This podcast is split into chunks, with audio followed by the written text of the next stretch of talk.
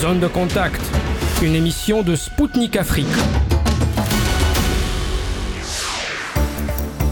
Bonjour Bamako, bienvenue sur Spoutnik Afrique.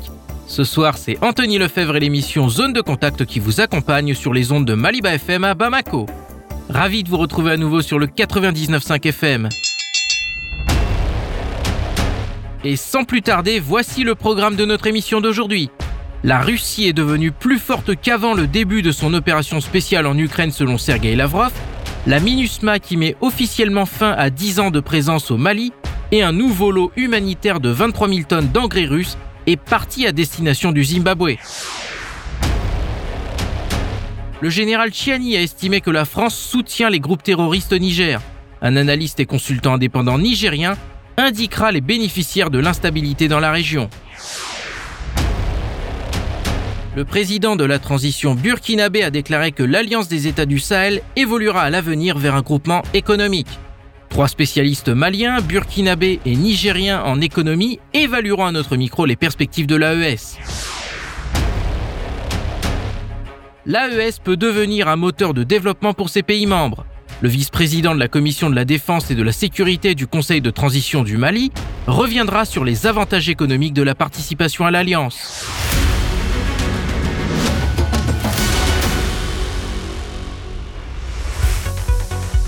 Le ministre russe des Affaires étrangères, Sergei Lavrov, a participé au récent forum de Doha. Il s'est exprimé sur de nombreux dossiers internationaux, à commencer par l'opération spéciale russe en Ukraine. Selon M. Lavrov, la Russie est devenue encore plus forte qu'elle ne l'était avant ces événements. Le chef de la diplomatie russe a ajouté qu'il fallait transmettre au président ukrainien Volodymyr Zelensky les questions sur la possibilité d'un règlement diplomatique en Ukraine. En ce qui concerne le conflit israélo-palestinien, le ministre russe a déclaré que la Russie entretenait des relations uniquement avec la branche politique du Hamas.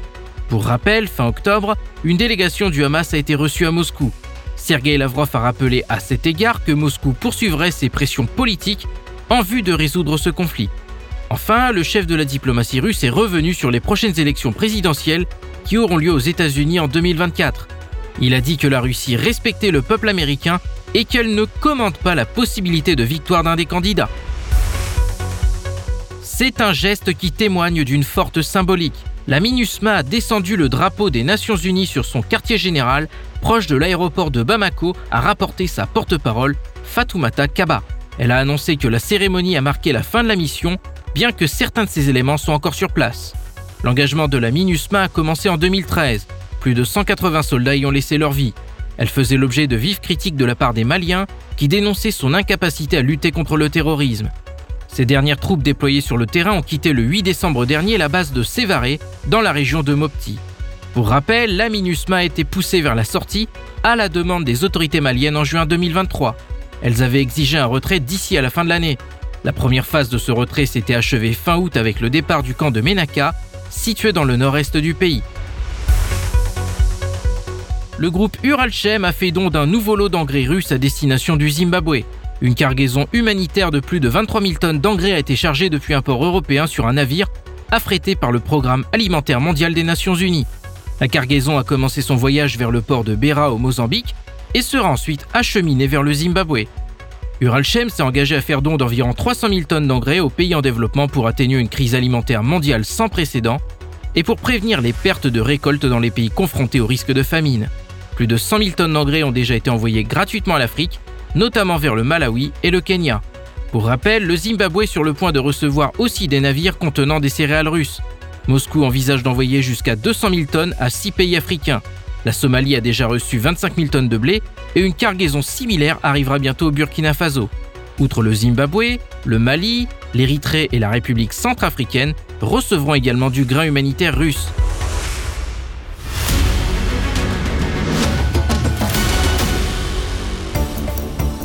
Chers auditeurs et auditrices de Maliba FM, vous êtes bien à l'écoute de Spoutnik Afrique.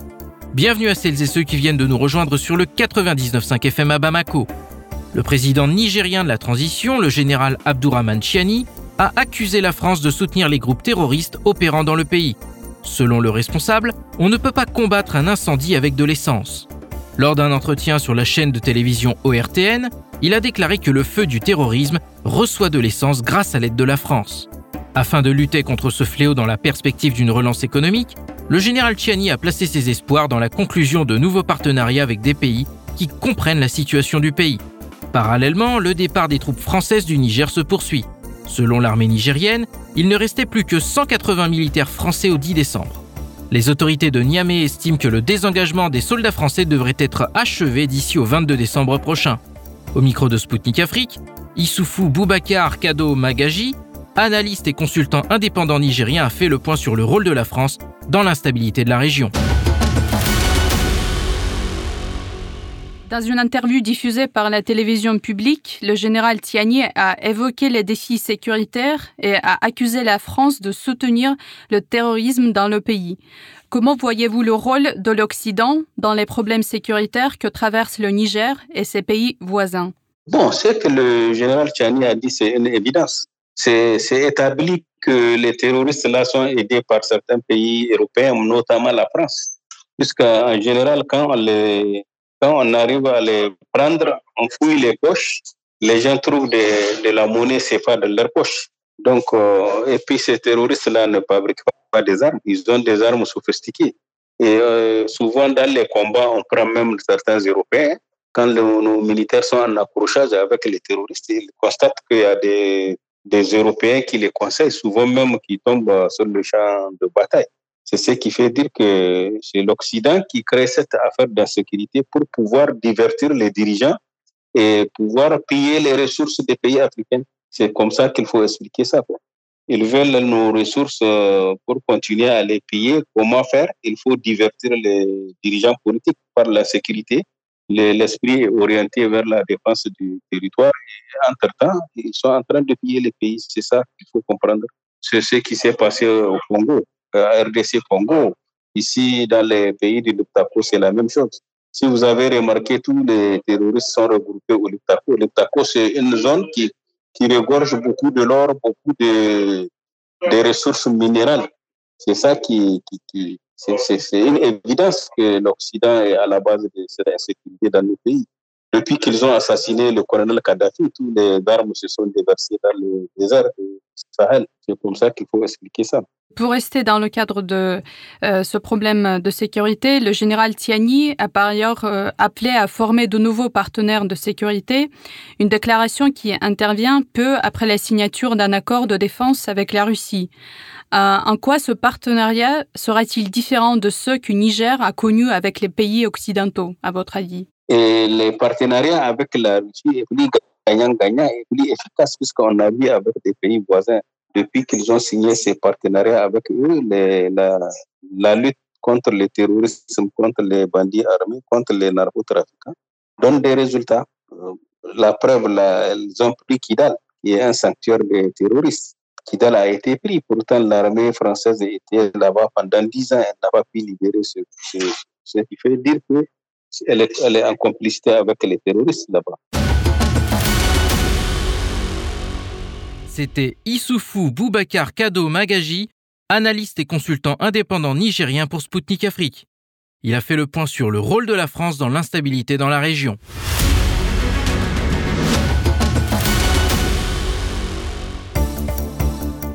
Chers auditeurs et auditrices de Maliba FM, je vous rappelle que vous écoutez Spoutnik Afrique sur les ondes de Maliba FM 99.5 FM à Bamako.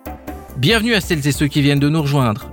En marge du dernier sommet de la CDAO d'Abuja, une autre alliance africaine lui fait concurrence sur le champ informationnel. Il s'agit bien entendu de l'Alliance des États du Sahel, composée du Mali, du Burkina Faso et du Niger. Le président de la transition du Burkina Faso, le capitaine Ibrahim Traoré, a évoqué, lors d'une allocution à la nation, les perspectives futures de l'AES. Selon lui, l'alliance qui a actuellement pour but de lutter contre le terrorisme évoluera vers une alliance économique et bien plus encore. Cette déclaration est loin d'être anodine. Récemment, les ministres de l'économie et des finances du Mali, du Burkina Faso et du Niger étaient réunis à Bamako. Ils ont recommandé de créer un fonds de stabilisation, d'une banque d'investissement, ainsi que la mise en place d'un comité chargé d'approfondir les réflexions sur les questions de l'union économique et monétaire. Enfin, le capitaine Ibrahim Traoré invitait tous les Africains brimés à s'unir pour faire face à l'adversité. Au micro de Sputnik Afrique, le docteur Modibo Mao Makalou économiste et gestionnaire financier malien, le professeur Amidou Sawadogo, macroéconomiste burkinabé et enseignant-chercheur à l'université Joseph Kizerbo au Burkina Faso, ainsi que le professeur Terno Mamane, spécialiste en économie, enseignant-chercheur à l'université Abdou Moumouni de Niamey, ont évalué les perspectives d'évolution de l'AES vers une alliance économique. Écoutons-les tout de suite. Monsieur Makalou, le président burkinabé de la transition, le capitaine Ibrahim Traoré, a déclaré que l'alliance des États du Sahel évoluerait vers une alliance économique.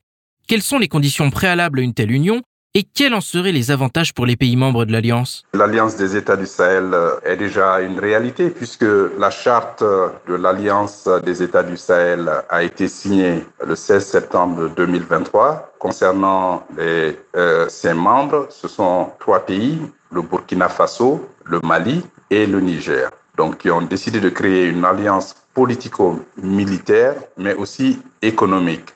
Donc, c'est basé sur le triptyque défense, diplomatie et développement. Et comme vous le savez, il y avait déjà une organisation qui date des années 70, qui regroupe déjà ces mêmes trois pays euh, dans ce qu'on appelle la Haute Autorité de Développement Intégré du Liptako-Gourma. Euh, le Liptako-Gourma, c'est cette région frontalière des trois pays qui fait une superficie d'environ 400 000 km et cette organisation du Liptako Gourma est chargée du développement socio-économique et avait, depuis 2017, déjà aussi commencé à entamer les questions de sécurité. Et comme vous le savez, la sécurité euh, sous-régionale est basée sur la coopération entre ces trois pays. Et, et je pense que c'est une très bonne approche. Et les avantages seraient quand même de mutualiser les moyens et de faire des économies d'échelle, parce que euh, vous n'êtes pas sans savoir que ces trois pays ont euh, les mêmes défis, font face aux mêmes menaces qui sont transfrontalières.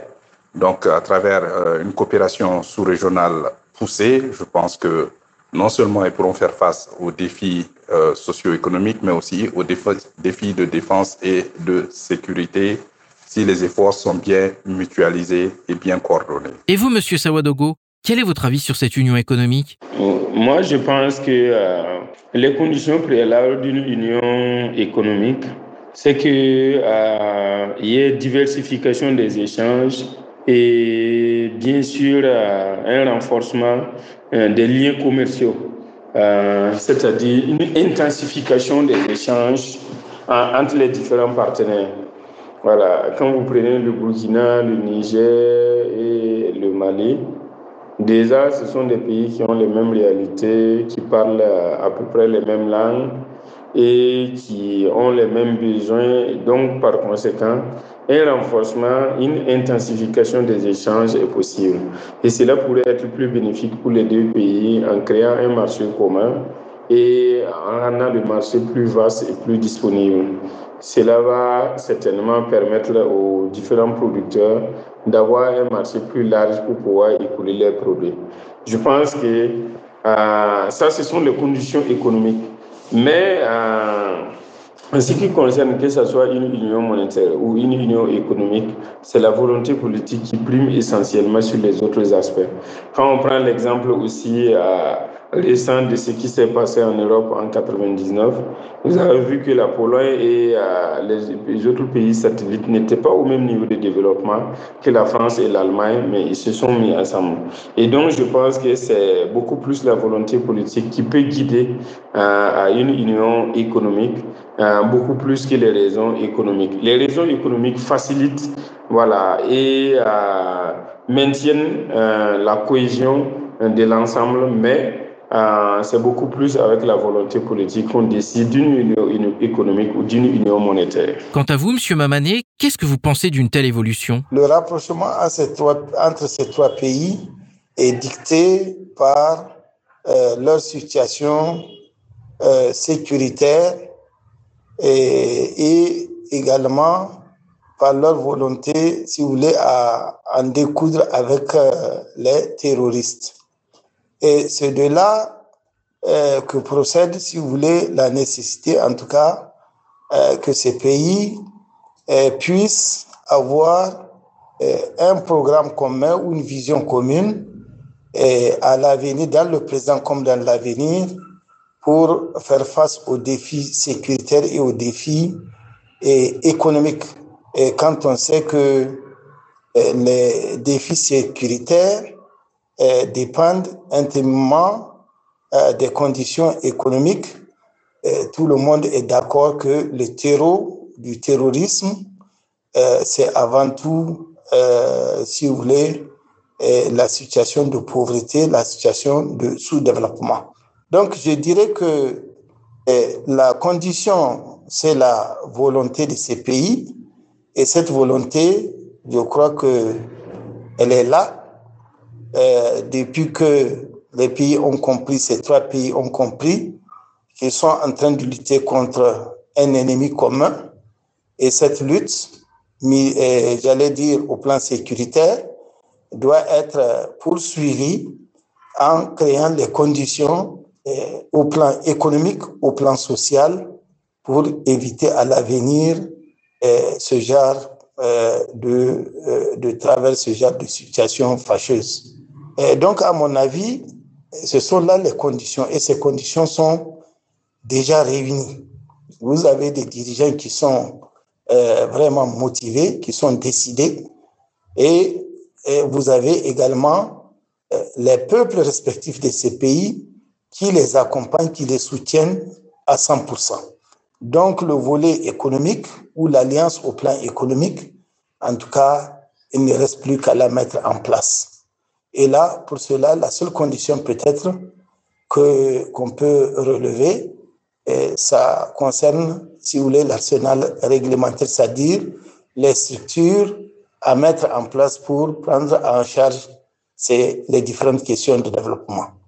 Et l'autre, le deuxième volet de votre question relativement aux avantages, mais chacun de ces pays peut espérer en tout cas tirer beaucoup de dividendes de cette alliance. D'abord, ça sera la fin de l'insécurité. Et ensuite, les richesses dont ces pays regorgent, n'est-ce pas, seront, j'allais dire, exploitées de façon optimale et pour le bonheur des populations des trois pays, mais également pour, les, pour le reste de l'Afrique. Monsieur Macalou, en quoi l'alliance économique sahélienne pourrait-elle se distinguer des intégrations qui existent en Afrique y compris dans sa partie ouest? Les pays membres de l'AES font déjà partie de trois euh, euh, organisations d'intégration économique et monétaire, déjà en Afrique de l'Ouest. Euh, la première étant l'Union économique et monétaire ouest africaine, UEMOA, qui regroupe l'ensemble des huit pays de l'Afrique de l'Ouest qui partagent une monnaie, une monnaie unique, le franc CFA, et ensuite la communauté économique des États de l'Afrique de l'Ouest, CE2AO, qui regroupe les 15 pays de l'Afrique de l'Ouest qui euh, sont présents au sein de la communauté économique régionale géographique de l'Union africaine et aussi qui est une organisation d'intégration économique et monétaire. Euh, la différence entre l'AES et ces deux organisations, c'est qu'il euh, n'y a pas d'enquêtement pour le moment, puisque euh, pour le moment, euh, vous savez, la dernière étape de l'intégration économique et monétaire, c'est avoir une monnaie commune ou unique, et, ce n'est pas le moment pour l'AES, c'est pas le cas pour euh, la CEDEAO, mais c'est déjà le cas pour l'Union économique et monétaire ouest-africaine. Euh, donc, euh, pour le moment, les pays de l'AES partagent la monnaie commune, le franc CFA de l'UEMOA, et la monnaie, la monnaie unique de la CEDEAO est prévue pour 2027. Mais en attendant, déjà, euh, l'AES quand même représente trois pays de, euh, du Sahel qui sont quand même euh, assez dépourvus en matière d'accessibilité aux services sociaux de base, c'est-à-dire à l'école, la scolarité est faible, l'accès aux services sociaux de base, y compris la santé, sont faibles, à l'eau potable aussi, et ce sont des pays très peu électrifiés. Donc, les défis sont les mêmes. Et aussi au niveau des critères de convergence macroéconomique, ces pays se ressemblent énormément. Donc la création d'une monnaie euh, commune ou unique ne devrait poser aucun problème Euh, en dehors de la mobilisation des réserves de change, c'est-à-dire euh, des réserves d'or et de, des devises, et je pense que ce ne serait pas un problème si ces pays s'organisaient comme il le fallait, parce que euh, ces trois pays disposent d'énormes réserves de ressources naturelles. Le Niger est déjà un producteur euh, quand même non négligeable de pétrole depuis 2011, euh, mais un gros producteur d'uranium et le Mali et le Burkina Faso étant de très grands producteurs, non seulement euh, d'or, mais de coton et de céréales et de bétail. Donc, en mutualisant tous ces efforts, je pense que euh, la mobilisation des réserves d'or ou de, ou de devises ne devrait pas poser de problème pour garantir une monnaie éventuelle. Et vous, Monsieur Mamané, qu'est-ce que vous en pensez? Euh, Cette alliance, elle aura comme fondement particulier par rapport à toutes les intégrations euh, qui existent la CDAO ou le moins le fait qu'elle euh, réunit des pays qui sont similaires et aujourd'hui, ils présentent à peu près la même physionomie. C'est tous des pays du, de l'Interland, des pays qui n'ont pas accès à la mer et des pays qui euh, font face, comme je l'ai dit tout à l'heure, et au terrorisme et soutenu, sponsorisé par euh, les Occidentaux. Donc, euh, étant donné euh, cette similitude, et évidemment, une intégration économique et monétaire et réunissant ces trois pays ne va pas être la même chose que celle qu'on a jusque-là connue, que ce soit au niveau de la CEDEAO, vous avez des pays, si vous voulez, et qui sont très différents les uns des autres, des pays riches et, des pays pauvres, des pays qui ont des cultures, j'allais dire, différentes, des pays, les pays côtiers et, et, les pays du Sahel. Là, vous avez affaire au niveau de l'AES à des pays vraiment qui ont des similitudes. Monsieur Sawadogo, comment selon vous l'AES pourrait se démarquer vis-à-vis des autres alliances sur le continent? La différence entre l'AES et puis euh, les autres formes d'intégration économique et monétaire, c'est que euh, déjà, c'est, elle est ici essentiellement, l'AES est ici essentiellement de la volonté des trois États euh, qui s'inscrivaient dans la logique du l'IPTACO et donc, par conséquent, ces trois États qui ont les mêmes dures réalités actuellement, qui font face au terrorisme. Donc, en ce sens, c'est déjà, ils ont déjà un point commun, ils ont une volonté commune, une vision commune, avec des objectifs communs. Et donc, du coup, euh, je pense euh, qu'elle peut être euh, différente essentiellement des autres formes d'intégration, en ce sens que il y a une volonté euh, des gouvernants de ces pays-là de faire en sorte que l'alliance marche, mais il y a les populations aussi qui adorent, euh, adhèrent pleinement à, cette forme d'intégration. Alors que quand vous prenez, l'intégration du l'UEMOA, l'intégration sous forme CDAO, les populations ne se reconnaissent pas toujours et par conséquent, euh, d'aucuns qualifieraient d'intégration des chefs d'État. Et donc, c'est des organisations qui sont recusées actuellement euh, et euh, ils ne sont pas plébiscités. Euh, les gens ne se sentent pas suffisamment intégrés comme l'AES. Monsieur Macalou, récemment, on a les autorités des trois pays membres de l'AES qui ont recommandé la création d'un fonds de stabilisation, d'une banque d'investissement ainsi que de la mise en place d'un comité chargé d'approfondir les réflexions sur la question de l'union économique et monétaire. Quelles opportunités offre à ces trois pays la création d'une monnaie commune selon vous? La création d'un fonds de stabilisation est une très bonne idée parce que ces trois pays sont extravertis. Ça veut dire que leur économie est dépendante du commerce extérieur et donc est euh, quand même euh, vulnérable aux chocs exogènes. Et ce fonds de stabilisation va permettre quand même de créer un fonds de réserve euh, quand les prix vont, des matières premières vont augmenter au, niveau international et quand les prix vont baisser, évidemment, ce fonds pourra rentrer en, en marche, pourra être utilisé pour amoindrir les chocs et les difficultés éventuelles euh, parce que des réserves auraient déjà été effectuées pour prévoir ces chocs exogènes négatifs. Maintenant aussi, il est question de mettre en place euh, une banque d'investissement, ce qui est une très bonne chose. Cette banque d'investissement va permettre quand même de financer les projets structurants, les investissements pour les trois pays, que ce soit les routes, que ce soit les investissements socio-économiques et que ce soit des, investissements aussi qui, euh, au niveau du secteur privé, euh, par rapport à la transformation structurelle des économies, c'est-à-dire euh, comment créer de la valeur ajoutée. Comme je l'ai dit, c'est une des vulnérabilités des, qui est commune aux trois économies, ne pas créer assez de valeur ajoutée. Et c'est cette valeur ajoutée en créant plus d'usines euh, plus d'unités de transformation hein, qui va permettre euh, d'avoir de la valeur ajoutée, d'avoir euh, des revenus additionnels et de créer des emplois aussi pour les citoyens et contribuer à l'amélioration des conditions de vie des populations. Et selon vous, Monsieur Mamané, quels sont les avantages de la création d'une monnaie commune pour les trois pays? La question de la monnaie, c'est une question extrêmement délicate.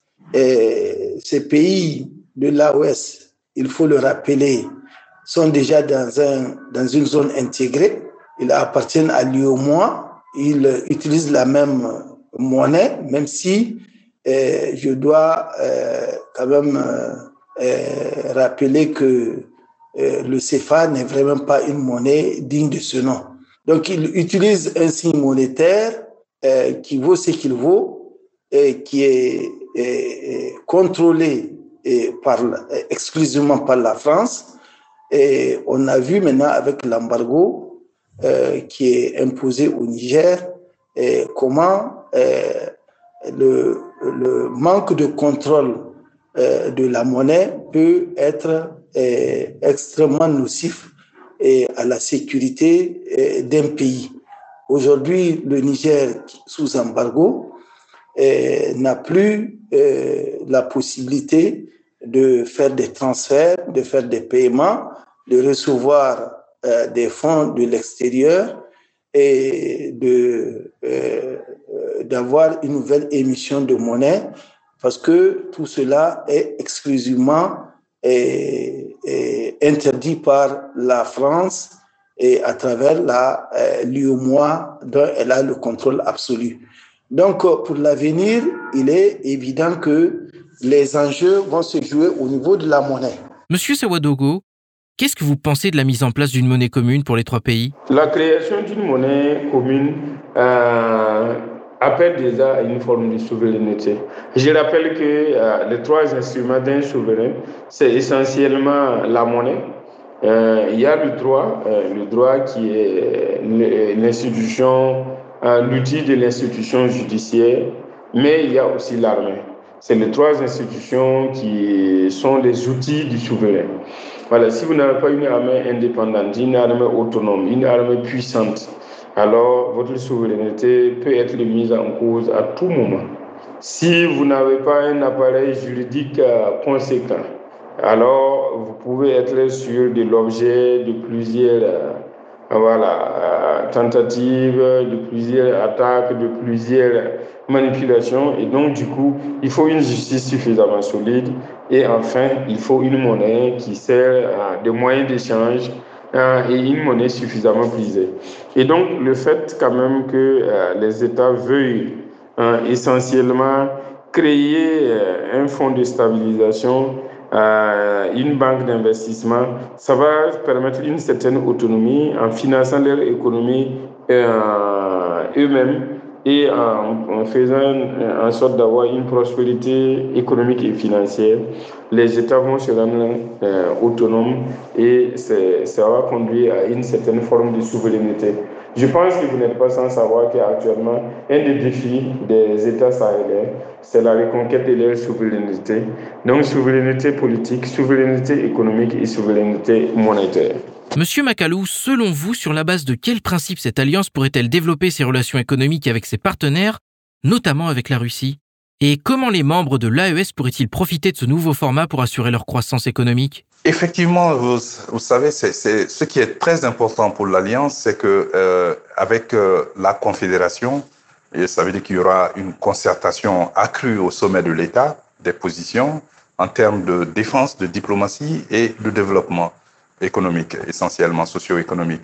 Donc, euh, cela va faciliter les choses, et non seulement par rapport au fonds de stabilisation, mais aussi par, rapport à la banque d'investissement, mais aussi euh, avec les rapports avec euh, les investisseurs et les partenaires techniques et financiers, mais aussi avec des regroupements comme les BRICS et aussi en, en diversifiant les partenariats avec les, la Chine, le, le, Brésil, la Russie, l'Inde, l'Afrique du Sud et puis d'autres pays comme l'Iran aussi et la Turquie.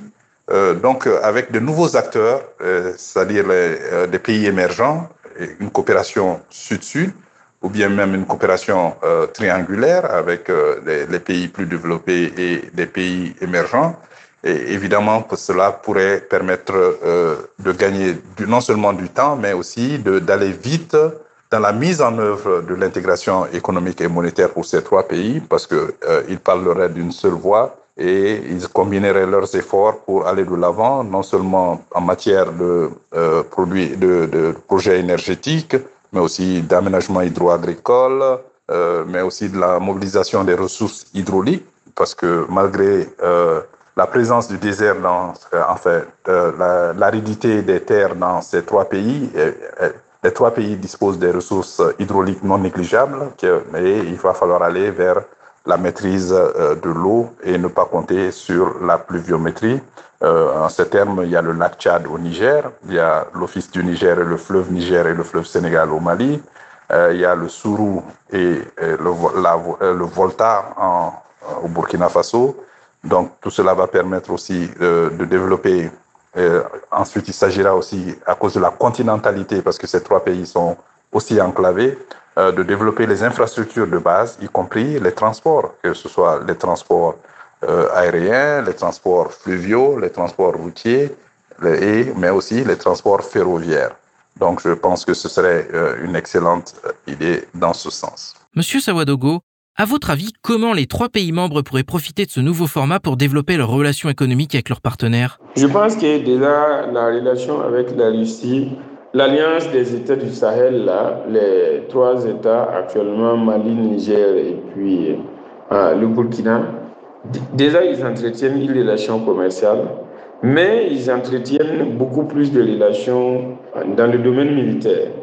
Dans le domaine militaire, étant donné que les pays euh, de l'Alliance ont des besoins de sécurité, alors la Russie accepte volontiers non seulement leur vendre des armes, les assister, les, euh, assister à la formation, mais euh, la Russie accepte accompagner vraiment ces États dans le domaine sécuritaire. Bien sûr aussi dans le domaine économique parce qu'il y a des projets, je pense, de construction d'usines dans les pays de l'Alliance et par conséquent, la Russie peut avoir un apport conséquent, euh, soit en participant directement à la construction de ces usines, soit en prenant des parts ou euh, en faisant en sorte qu'il y ait des investissements directs étrangers dans ces pays. Dans tous les cas, la Russie peut participer activement euh, essentiellement au développement économique de ces États et vice-versa. L'Afrique pourrait fournir essentiellement aussi à la Russie des matières premières, voilà, des minéraux euh, comme l'uranium, le magnésium, du fer, du zinc, voilà, de l'or et j'en passe. Voilà, qui peuvent être des matières premières pour pouvoir faire tourner des usines russes.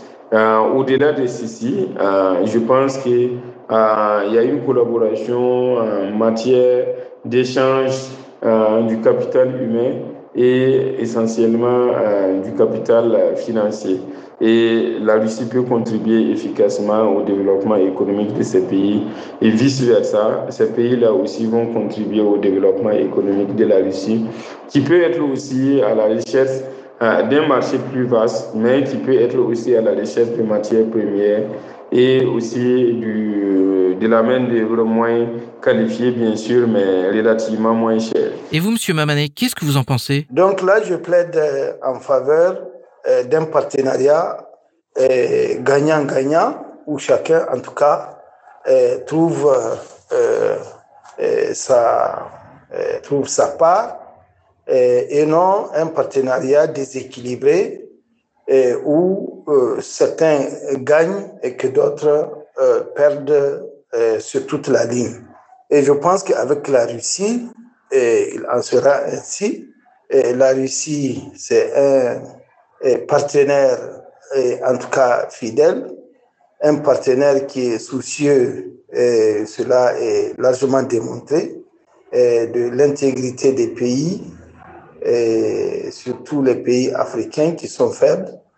La Russie, c'est vrai, la Russie cherche ses intérêts, défend ses intérêts, mais il est loisible de constater que, en tout cas, dans la quête de, son, de sa souveraineté économique, la Russie n'a jamais cherché, en tout cas, à gruger un pays tiers ou à s'aborder son indépendance, ce qui nous conforte à penser que un partenariat avec la Russie, ça reposera en tout cas sur euh, sur le respect mutuel et sur euh, le, la réciprocité en matière, en tout cas, euh, de, de, de gains, c'est-à-dire résultant donc des échanges. Et là, l'Afrique attend, l'AES attend en tout cas beaucoup de la Russie, notamment dans la fourniture des équipements industriels et, et, en particulier énergétique, puisque la Russie a une technologie très avancée dans le domaine nucléaire. Et les pays de l'AOS étant riches en tout cas en énergie, donc dans l'uranium ou pour le cas du Niger. Donc on s'attend à ce que à ce niveau la, Russie ne se cantonne pas seulement sur la coopération militaire, mais également euh, dans le domaine du développement et qu'elle aide les pays africains à asseoir euh, leur souveraineté énergétique et à travers la construction d'une centrale, euh, d'une centrale nucléaire à des fins civiles. Monsieur Makalou, le capitaine Ibrahim Traoré invitait tous les autres pays africains brimés à s'unir face à l'adversité. Pensez-vous que l'Alliance des États du Sahel sera amenée à accueillir de nouveaux membres à l'avenir? Oui, c'est prévu euh, dans les textes, dans la charte de l'AES, mais les décisions sont prises à l'unanimité des trois membres. Et évidemment, euh, un, un, nouveau membre peut être accueilli, mais tout va dépendre de l'attractivité euh, de cette alliance en termes de résultats, euh, non seulement pour résoudre les, les défis d'abord euh, de défense et de sécurité, euh, mais aussi les défis socio-économiques. Mais comme vous le savez, il n'y a pas euh, de paix et de sécurité sans développement, mais il n'y a pas de développement non plus sans paix et sécurité.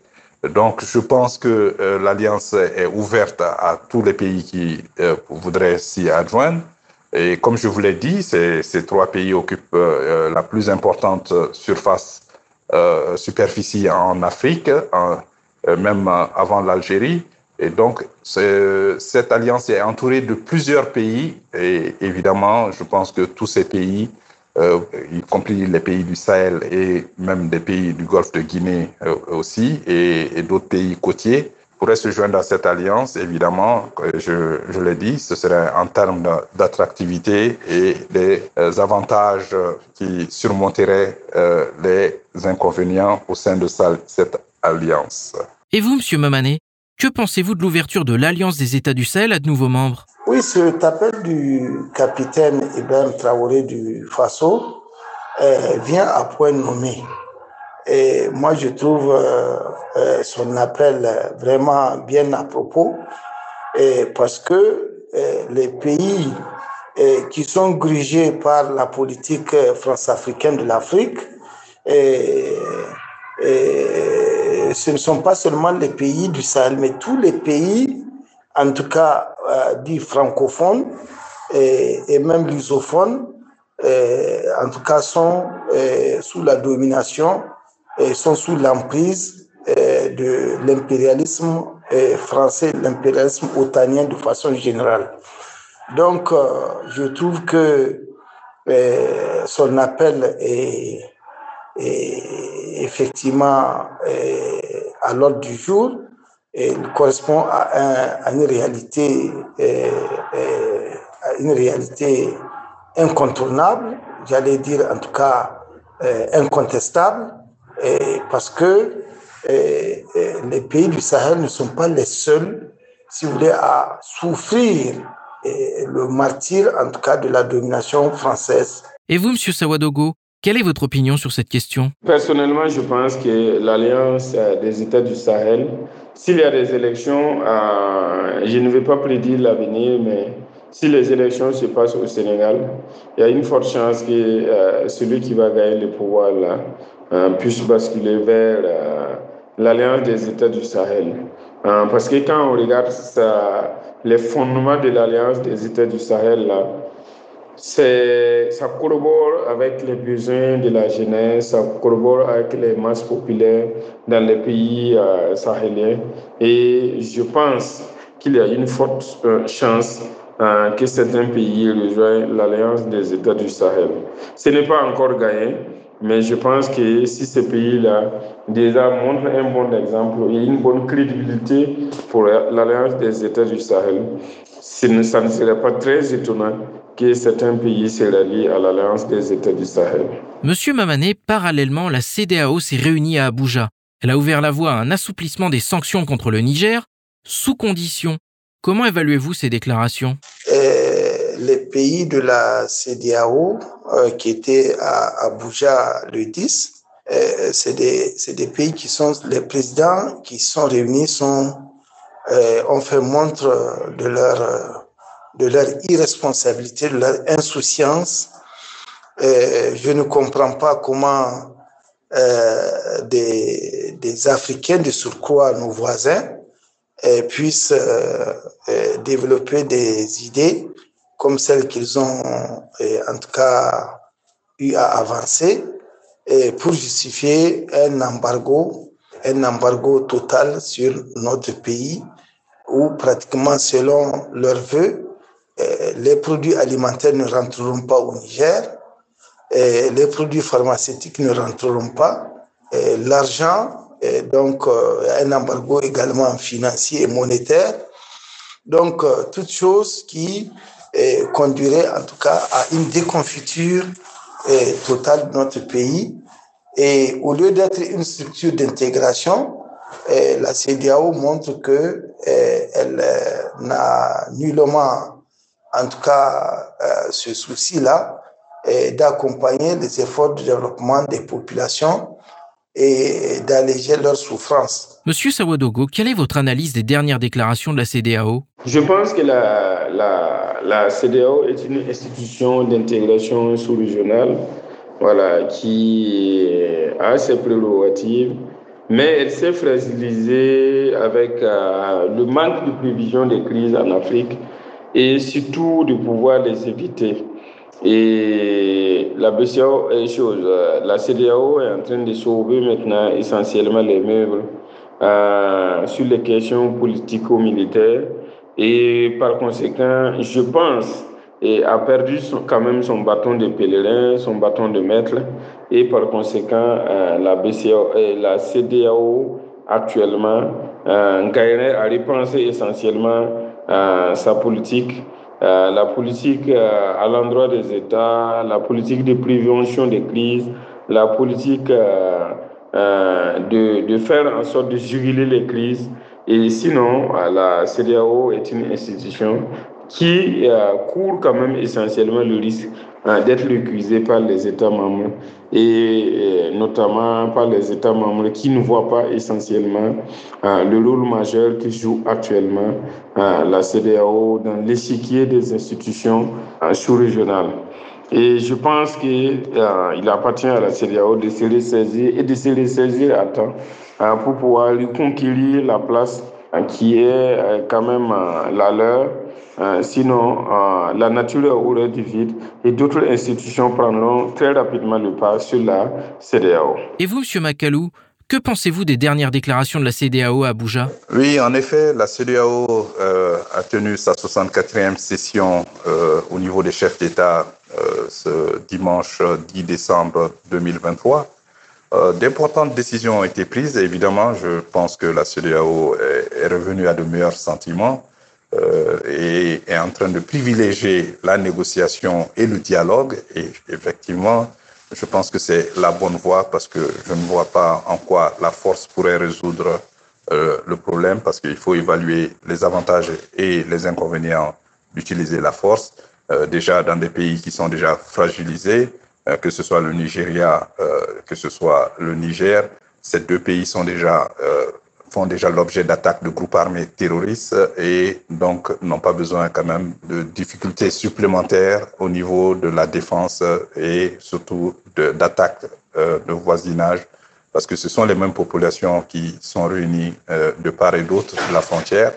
N'oublions pas que le Niger et le Nigeria partagent 1400 km de frontière et que c'est les mêmes populations qui sont des deux de la frontière. Donc, euh, je pense que c'est bienvenu et le Niger a nommé euh, une équipe de médiation. Euh, enfin, les, la CEDEAO a nommé une équipe de médiation euh, qui regroupe le président Fornia Simbe du Togo, euh, le président Julius Madabio de Sierra Leone, euh, auquel on a adjoint deux représentants, celui du président de la République fédérale du Nigeria et celui de, de, du président de la République du Bénin. Donc, ces quatre médiateurs vont continuer les discussions et cela va aider quand même peut-être à, à, décrisper et peut-être euh, amener un dialogue plus serein euh, entre euh, les dirigeants de la transition du Niger avec les autorités de la CEDEAO. Je pense que c'est une très bonne chose et c'est une approche très positive dans ce sens. Monsieur Makalou, on a des experts et des officiels africains qui indiquent que les sanctions de la CEDEAO sont non seulement juridiquement illégales, mais aussi elles contredisent le sens même de la création et de la raison d'être de l'organisation. Peut-on dire qu'en imposant des sanctions contre ses membres, la CDAO les pousse elle-même à la mise en place d'alliances alternatives comme celle des États du Sahel Oui, tout à fait. C'est ma position aussi que c'était une aberration que euh, des organisations d'intégration économique euh, sanctionnent euh, leurs membres en ces termes, en fermant les frontières, en coupant l'électricité, en empêchant les produits de première nécessité et les médicaments de traverser la frontière pour punir les dirigeants d'un pays membre. Euh, je pense que c'est euh, mal, euh, mal ciblé parce que en réalité, quand on fait cela, on s'attaque plutôt aux populations plutôt qu'aux dirigeants. Et je pense que euh, la CEDEAO doit non seulement reviser euh, son régime de sanctions, bien vrai que la CEDEAO est à la croisée de chemin et joue sa crédibilité, parce que ce sont les textes de la CEDEAO qui autorisent aussi ces sanctions.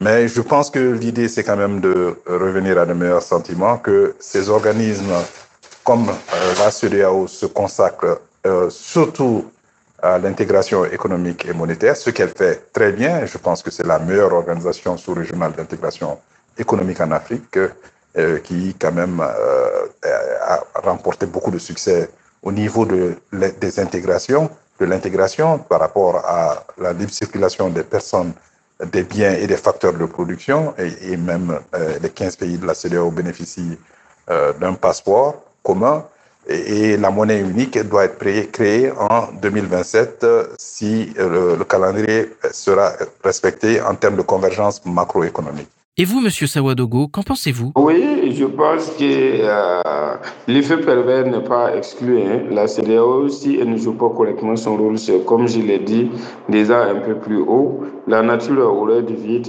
Et généralement, si euh, l'institution CDAO ne fonctionne pas dans toute sa plénitude, ne remplit pas euh, objectivement ses missions avec efficacité, d'autres institutions vont naître et ils vont euh, probablement euh, remplacer ou faire de l'ombre à la CDAO. Je pense que c'est de bonne guerre de travailler pour redorer essentiellement la confiance entre les États et la CDAO et faire de la CDAO une institution puissante capable de régler les questions euh, d'intégration, les questions de développement sous-régional, voilà, ou les questions d'ordre financier euh, relevant en tout cas de ses compétences. Mais en tout cas, l'Alliance des États du Sahel est en marche et euh, il y a des comités qui sont désignés pour réfléchir sur un certain nombre de questions et par conséquent, tout est possible. Moi, je pense que tout est possible. C'est pas tard pour la CDAO de se ressaisir et de travailler pour mériter la confiance des chefs d'État et des pays membres. Mais si elle n'arrive pas à réagir assez vite, voilà, ne soyons pas étonnés que d'autres institutions naissent et prennent le pas sur la CDAO et fassent le boulot que la CDAO était dédiée à, à faire. Monsieur Mamané, je vous donne le mot de la fin. Que pensez-vous de cette posture de la CDAO qui, en sanctionnant ses membres, finit par pousser à la mise en place d'alliances alternatives? On ne dira jamais assez de, euh, des sanctions qui sont imposées au Niger. Leur caractère illégal, leur caractère euh, cynique, leur caractère, euh, j'allais dire, euh, inhumain, on ne dira jamais assez. le Niger aujourd'hui n'a plus, n'a plus de choix. Lorsque il ne peut plus importer des, des produits alimentaires, le Niger a vu son courant électrique coupé. Le Niger a vu ses produits pharmaceutiques bloqués à la, à la frontière, ses ressources financières, ses avoirs, et, ses avoirs gelés au, au, niveau de la BCAO. Il n'y a plus de nouvelles émissions de monnaie. L'accès au marché obligataire sous-régional est carrément, est carrément interdit. Donc, pratiquement, le Niger n'a aucune raison de rester dans l'UEMOA. Il n'y a, il y a, a plus de raison. On ne peut plus rester. On ne peut pas non plus rester dans la CDAO. Donc, je peux dire que et l'UEMOA et la CDAO poussent le Niger, le Burkina et le Mali vers la porte de sortie et que ces pays-là sont obligés de penser à des solutions alternatives, ce qu'ils sont en train de faire. Et aujourd'hui, l'AES constitue justement euh, cette porte de, cette solution alternative, puisque ces pays-là, ils peuvent mettre ensemble leur intelligence, leurs ressources, leurs, moyens euh, militaires, économiques, etc., etc., et pour faire face aux défis et posés par euh, d'abord le terrorisme, qui sont en train de vaincre, Dieu merci, mais aussi pour faire face aux défis du développement, comme euh, la lutte contre la pauvreté et à travers, euh, si vous voulez, des initiatives euh, d'industrialisation, de libre circulation des personnes, des biens, etc., etc. C'était le docteur Modibo Mao Makalou, économiste et gestionnaire financier malien, le professeur Amidou Sawadogo, macroéconomiste burkinabé et enseignant-chercheur à l'université Joseph Kizerbo au Burkina Faso, ainsi que le professeur Terno Mamané, spécialiste en économie, enseignant-chercheur à l'université Abdou Moumouni de Niamey pour Sputnik Afrique. Ils ont évalué les perspectives d'évolution de l'AES en alliance économique.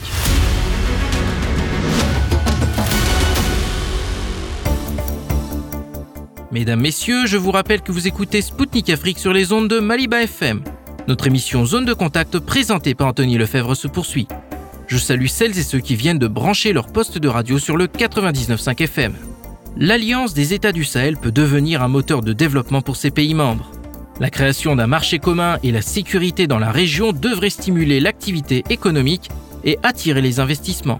Au micro de Spoutnik Afrique, Fousseinou Ouattara, vice-président de la Commission de la Défense et de la Sécurité du Conseil de transition au Mali, est revenu sur les avantages que son pays peut tirer de la participation à l'AES et aux facteurs qui ont freiné le développement de l'économie malienne jusqu'à présent. Écoutons-le tout de suite. Comment la création de l'Alliance des États du Sahel pourrait-elle contribuer au développement économique du Mali? Dès que la charte a été adoptée pour l'Alliance des États du Sahel, maintenant l'idée qui en est sortie, c'est de faire une confédération, ce qui va nous aider à avoir un marché qui sera beaucoup plus important. Parce que si vous prenez euh, les trois pays, nous ferons un peu plus de 60 millions d'habitants, à peu près un peu moins de 3 millions de kilomètres carrés. Donc, ce serait un marché très important.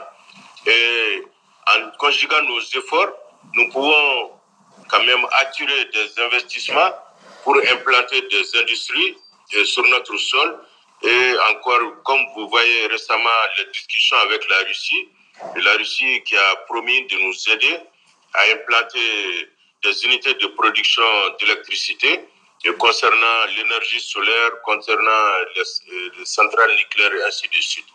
Je pense que quand on aura eu une énergie bon marché, on pourra implanter beaucoup d'industries. Et je suis sûr que dans les dix ans à venir, les, les trois pays-là pourront émerger et peut-être avoir un PIB à la hauteur même euh, des pays comme le Qatar ou bien euh, l'Arabie saoudite. Le Mali est un pays très riche en différentes ressources naturelles. Comment évaluez-vous le potentiel d'exportation du pays et qu'est-ce qui a empêché à exploiter pleinement ce potentiel jusqu'à présent? Il y, a, plusieurs facteurs. Euh, généralement, tout ce qu'on exporte relève euh, de l'économie primaire, c'est-à-dire que ça concerne les mines et les minéraux qu'on extrait, l'agriculture et l'élevage. Malheureusement, les marchandises exportées ne sont pas la plupart du temps de façon industrielle produites pour avoir des plus-values. Donc c'est à l'état prix qu'on exporte généralement tout ce que nous avons. Le Mali même, depuis le moment de la colonisation, le colonisateur avait tout fait pour euh, transformer notre pays en un pays qui pouvait produire seulement de la matière première pour leur propre industrie. Voilà. Donc, euh, ce qui a fait que, avant même, euh, par exemple, les cultures traditionnelles qu'on avait, on a dit tout laisser pour s'en donner seulement, par exemple, à la culture du coton, de l'arachide et autres choses qui étaient destinées pour l'industrie européenne surtout l'industrie française. Donc euh, notre pays a été transformé en un pays qui servait seulement de source de matières premières euh, pour la France. Euh, donc tout a été fait pour nous maintenir dans cet état de dépendance. Même à partir de l'indépendance, on n'a pas eu accès au financement nécessaire pour l'implantation des industries. Et eux aussi, on a toujours eu un déficit d'énergie au Mali. Comme vous savez, l'énergie, c'est l'économie. Il n'y a pas les routes, il n'y a pas assez d'électricité. Il faut voir, par exemple, les, routes, euh, les ports les plus proches, par exemple, le port de Conakry, Guinée, qui fait 900 et quelques kilomètres. Souvent, même pour s'y rendre, en aller seulement, ce qu'on peut faire en, un jour et demi, souvent vous êtes obligé de le faire en 3-4 jours parce qu'il n'y a pas de route. Bon, dans le mois, au lieu de faire que les camions puissent faire, par exemple, 3 4 allers-retours, les camions ne font généralement qu'un aller-retour. Donc, ça sont des facteurs qui sont vraiment contraignants et qui nous empêchent euh, d'avoir euh, des plus-values pour, nous industrialiser. Comment la Russie peut aider votre pays à développer son potentiel? Et Pour cela, il faut que nos trois pays puissent s'entendre avec la Russie euh, sur les termes d'échange bancaire. Parce que comme vous savez, le Mali se trouve aujourd'hui dans la zone CFA et malheureusement la zone CFA est, sous la coupe de la France. Ça veut dire que pour souvent pour euh, pouvoir commercer avec euh, la Russie, nous sommes obligés de passer par le SWIFT. Comme vous savez, avec les sanctions, souvent cela n'est pas possible. Donc il faut qu'on trouve d'abord un système de transfert d'argent entre le Mali et la Russie.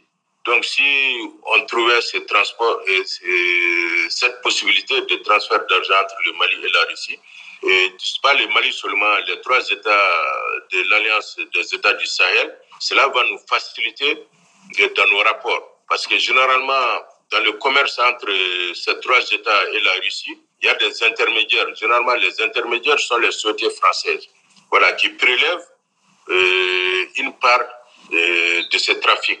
Si on a des commerces directs entre nous, cela va faciliter beaucoup de choses pour l'implantation de l'industrie, que surtout les technologies dont la Russie peut nous amener pour qu'on puisse euh, transformer nos matières premières sur place. Et aussi que la formation de nos cadres qui sont là, qui vont travailler dans ces industries. c'était Fousseinou Ouattara, vice-président de la Commission de la Défense et de la Sécurité du Conseil de transition au Mali pour Sputnik Afrique. Il a présenté les avantages que son pays peut tirer de la participation à l'AES et de la coopération avec la Russie. Mesdames, Messieurs, Spoutnik Afrique, c'est tout pour aujourd'hui. Nous rendons maintenant l'antenne à Maliba FM. Moi, Anthony Lefebvre, je vous donne rendez-vous pour un prochain numéro de mon émission où j'aurai le plaisir de vous retrouver. Je vous invite à consulter notre site internet pour suivre l'actualité africaine et internationale. D'ici là, portez-vous bien et à bientôt. Zone de contact, une émission de Spoutnik Afrique.